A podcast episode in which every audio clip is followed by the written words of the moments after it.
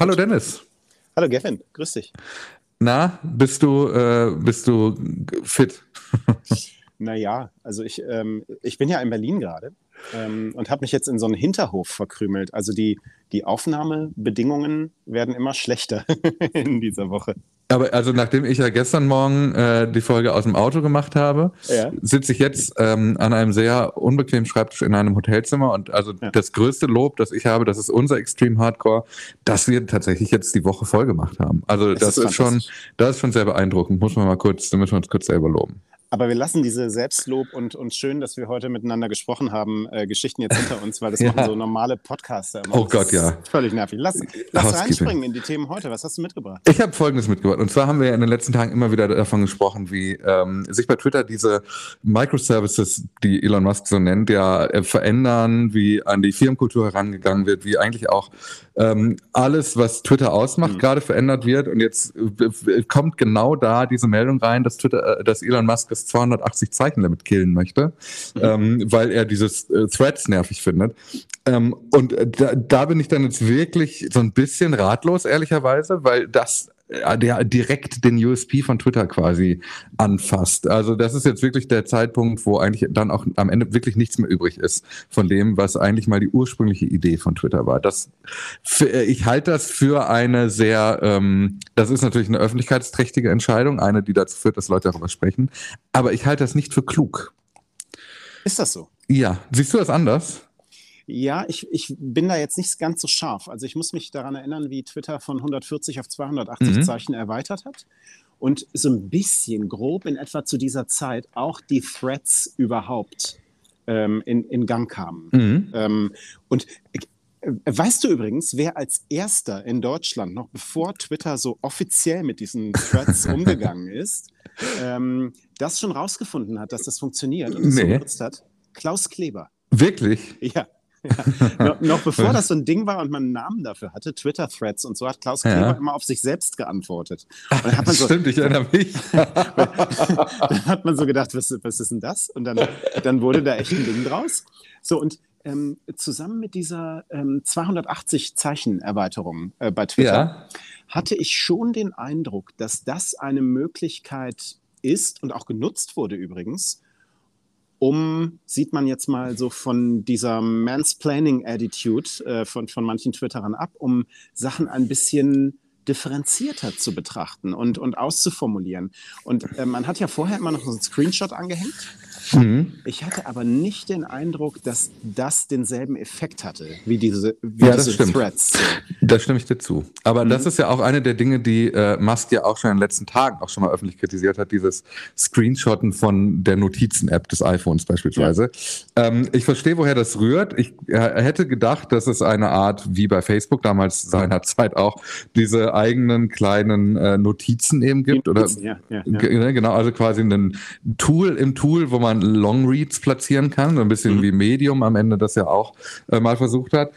Und ähm, habe so ein bisschen aber die Sorge, dass jetzt gerade, also wenn ich versuche, dieses Big Picture zu sehen, diese Ansagen, dass Elon Musk quasi das ähm, westliche WeChat starten möchte, eine App, die am Ende alle Funktionen bietet und du kannst damit bezahlen und du kannst ja. Microblogging und alles. Ja. Ähm, und genau in diesem Bild finde ich es so irritierend, dass eigentlich der erste Teil dieser, dieses westlichen WeChats ähm, einen festen USP hatte, etwas, das alle Leute, auch die Leute, die nichts mit Twitter zu tun haben, verstanden haben und wussten, wofür das steht und was Twitter eben ist.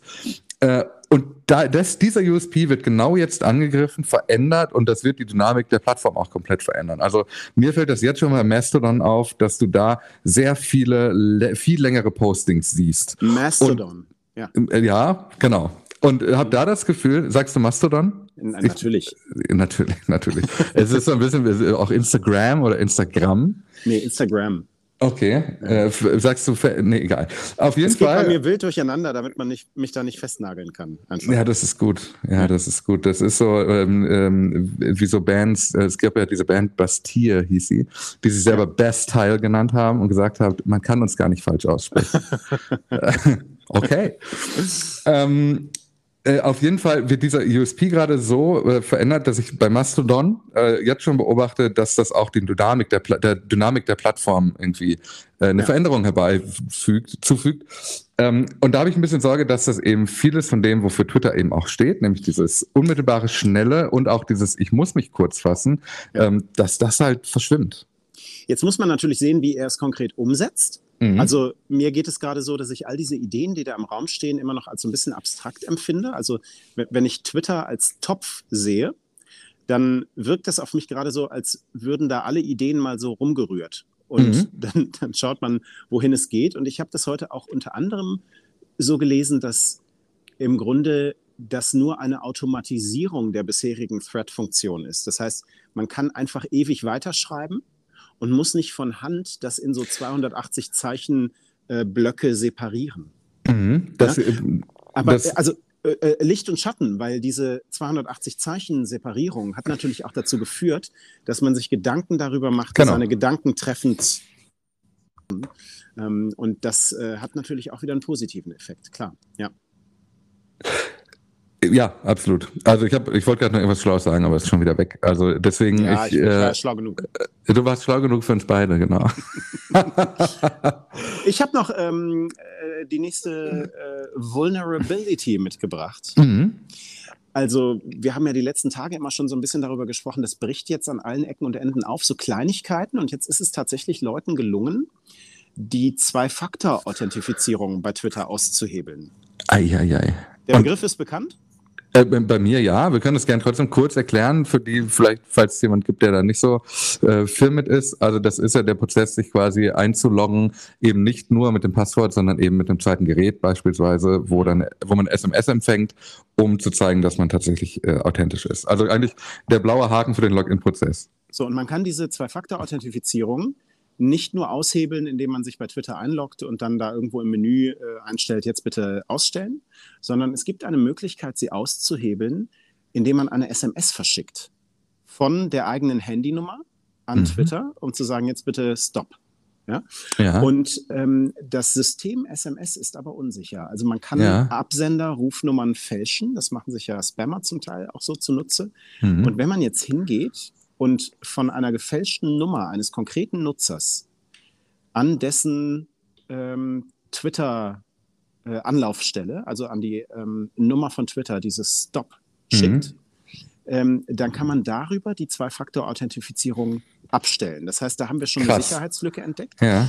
Ähm, das kann natürlich sein, dass äh, Twitter diese Sicherheitslücke einfach jetzt schon länger ähm, mit sich zieht und das zum, zum Problem ähm, erst jetzt geworden ist, zufällig, nachdem Elon Musk den Laden übernommen hat. Spannend wird natürlich jetzt sein, solche Fehler, wenn, wenn sie entstehen, wie schnell werden die geschlossen, weil wir ähm, jetzt in den letzten Ausgaben auch schon besprochen haben, mhm. dass so die, die äh, ja, Engineers von, von Twitter gerade einfach damit beschäftigt sind, das Ding an sich am Laufen zu halten.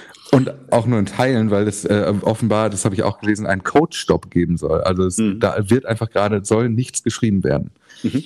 Ähm, was heißt, dass wahrscheinlich einfach nicht gewünscht ist, dass solche Lücken jetzt gerade geschlossen werden, weil jetzt gerade geht es erstmal darum, weiß ich nicht, das Team auf Spur zu bringen. Ne? Elon Musk hat jetzt äh, getwittert, äh, nicht nur das Team auf Spur zu bringen, sondern ähm, dass die Leute sich gar keine Vorstellung davon machen äh, würden, wie schnell sich Twitter in den kommenden Tagen und Wochen entwickeln würde, werde. Mhm. Mm, und ich kann das nachvollziehen. Ich glaube, ähm, das wird auch so sein. ähm, aber dadurch entstehen natürlich Lücken an anderer Stelle. Da bleibe ich sehr gespannt. Ja, allerdings.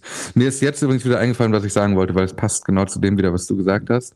Ähm, und zwar gab es so MitarbeiterInnen, die ähm, die ganze Zeit, ich bin noch bei der 280 Zeichen kurz, wir springen heute ein bisschen, aber es ist Ende der Woche, wir sind alle durch. Ja, du hast noch 100 Zeichen frei. Ich habe noch 100 Zeichen, das wird reichen. Ich bin trainiert. Ähm, die, äh, dass die meisten Funktionen, die Elon Musk jetzt gerade eigentlich einführt, längst schon programmiert wurden, die all, das alte Management aber sehr zaghaft mit der Einführung neuer Funktionen war und die immer auch noch nicht getestet wurden.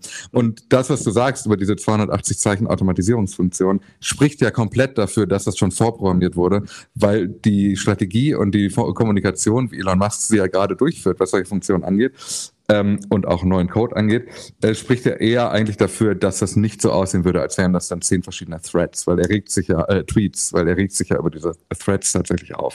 Es gab also, ja in den, in, in den ersten Tagen, das vielleicht noch als letzter Gedanke dazu, mhm. in den ersten Tagen nach der Übernahme von Twitter gab es ja auch das Gerücht, dass Wein nochmal reaktiviert ja. wird. Dieser ja, sechs, genau. sechs Sekunden äh, mhm. Videodienst.